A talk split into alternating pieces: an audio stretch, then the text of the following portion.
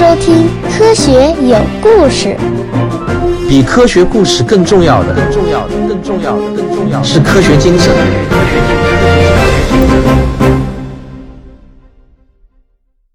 本期节目选自我的收费专辑《真假世界未解之谜》。我们今天开始讲外星生命。科学精神中有一个很重要的概念，希望大家记住。那就是在讨论一个重要的概念之前啊，要先把这个概念给定义清晰。只有概念清晰了，才能进行有效的讨论。否则呢，就很容易陷入你说你的，我说我的那种尴尬境地。所以呢，我们要先把外星生命的定义给说清楚了。所谓外星生命，就是地球以外的符合人类现有认知水平的生命，比如说。我们所知的任何生命都离不开液态水，并且都是基于化学元素碳的有机分子组合成的复杂有机体。那有些同学可能就要发问了：凭啥外星生命非要和我们地球上的生命形式一样呢？地球上的生命都是以碳元素为基础的，那说不定外星生命是以硅元素为基础的呢？凭什么外星生命也一定需要水呢？那么，这就是科学思维和普通思维最大的区别之一。真正的原因啊，不是科学家们一定要把水设定为生命之源，而是科学诞生的几百年以来，经过科学家的最大努力，也依然无法找到任何离开液态水可以保持活动状态的生命的证据。科学思维的第一条就是质疑，当然包括对液态水是否是生命必要条件的质疑。历史上有无数的科学家都质疑过这一条，但如果仅仅只是质疑，那还不能叫做科学家，也不能称为科学思维。比质疑更重要的第二条就是需要探索和实证。那经过了一百多年的努力探索，这种努力到现在其实也没有停止过。但遗憾的是，我们没有发现任何可以脱离液态水而保持活动状态的生命。既没有找到直接的证据，也没有找到间接的证据，所以啊，在现有的情况下，我们在寻找外星生命的时候，只能把液态水作为生命存在的必要条件。还有一个用同样逻辑推导出来的必要条件，就是任何生命都需要能量来维持活动，要存在提供能量的物质也是必要条件之一。实际上啊，也从未有科学家否认过宇宙中存在人类未知的生命形式。相反呢，有很多科学家以及啊，包括像我这样的普通人在内，也都相信未知生命形式是存在的。但问题是啊，既然它是未知的，那么我们怎么谈论它呢？又何谈去寻找呢？未知就意味着一切皆有可能。而一切皆有可能，其实是对具体的科学活动没有指导价值的。一切皆有可能，不过是啥也不知道的一种好听的等价的说法而已。一场理性的谈话或者理性的探索活动，只能建立在已知的条件下，慢慢往前探索。对于未知的生命形式，只能排除在科研活动之外。在我后面的讨论中，当我说到外星人时，指的就是具有智慧和文明的外星生命。有关外星生命的谜团，恐怕与著名的哲学三问同样基本。哲学家经常问的三个问题是：我们是谁？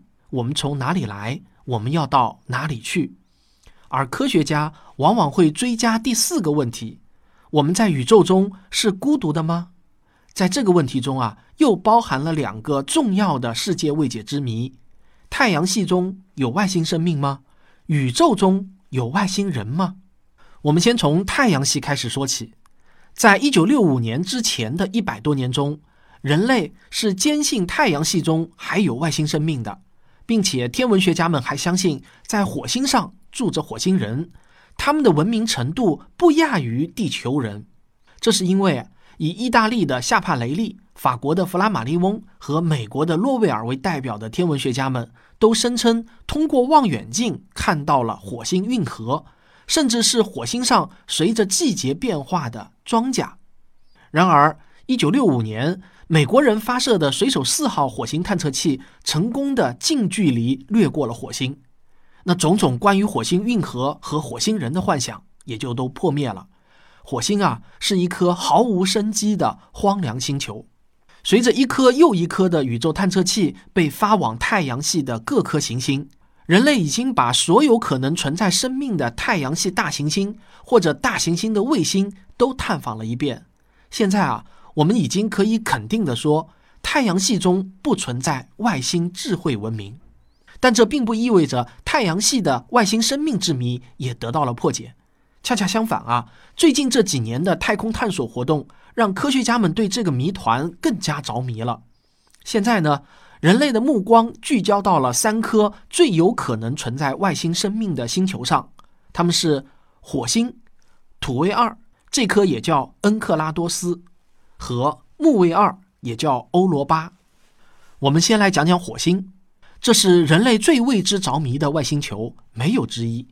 从1960年苏联发射第一颗火星探测器开始，人类就几乎没有中断过朝火星发射探测器。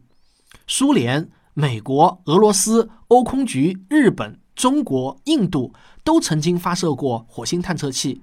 截止到2017年，共有55次发射，成功率呢大约是百分之四十五。日本在一九九八年发射的希望号和中国在二零一一年发射的萤火一号都失败了。在二十五颗成功的火星探测器中，有六颗成功的登陆了火星，全部都是美国人发射的。第一个成功踏上火星地表的探测车是一九九七年七月四日成功登陆火星的火星探路者号，人类首次终于清晰地看到了火星的地表。那是一个看上去一片红色的戈壁，到处布满了大块大块的岩石。要在火星上找到生命的第一步，就是找到液态水，这是人类已知生命形式中绝对不能缺少的材料。那么，我们有没有在火星上找到水呢？二零一五年九月二十五日，星期五，美国宇航局突然发布了一篇新闻稿，只有寥寥数语，但是啊，内容绝对劲爆。他说。NASA 宣布已经解决了火星的未解之谜，一项重大的科学发现下周将在 NASA 总部揭晓。我们周一见。好一个周一见啊，吊足了人们的胃口。在我印象中啊，美国宇航局还是第一次这么干。于是啊，全世界的科学迷都在热烈地讨论着：周一到底要宣布什么样的重大发现呢？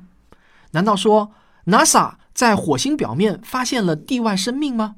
没有什么发现还能比这个更重大的了，但是我当时就觉得不太可能，因为如果真的是发现了地外生命，那么召开发布会的就应该是白宫，而不是 NASA 了。